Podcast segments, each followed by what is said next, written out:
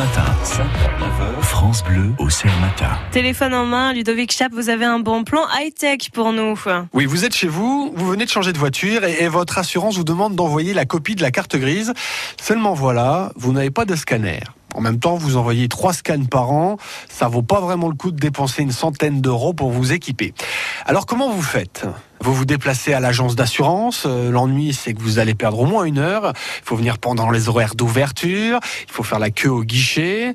Ou alors, pour faire la copie de cette carte grise, vous êtes obligé d'aller chez un ami ou de le donner à votre belle-sœur qu'il fera au boulot. Bref, ça va être long, ça va être compliqué.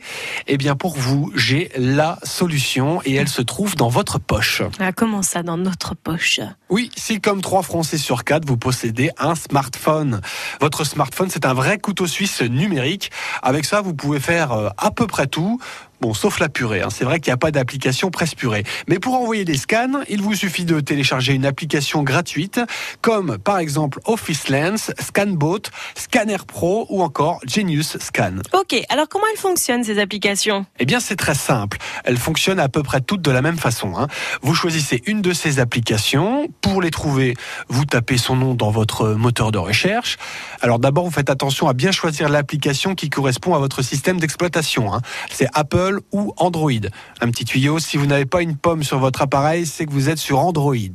Vous la téléchargez, ensuite vous prenez en photo le document que vous souhaitez envoyer. La photo elle n'est jamais exactement régulière, exactement droite, eh bien l'application va reconstituer l'image parfaitement aussi bien que si vous l'aviez passé dans un vrai scanner de bureau.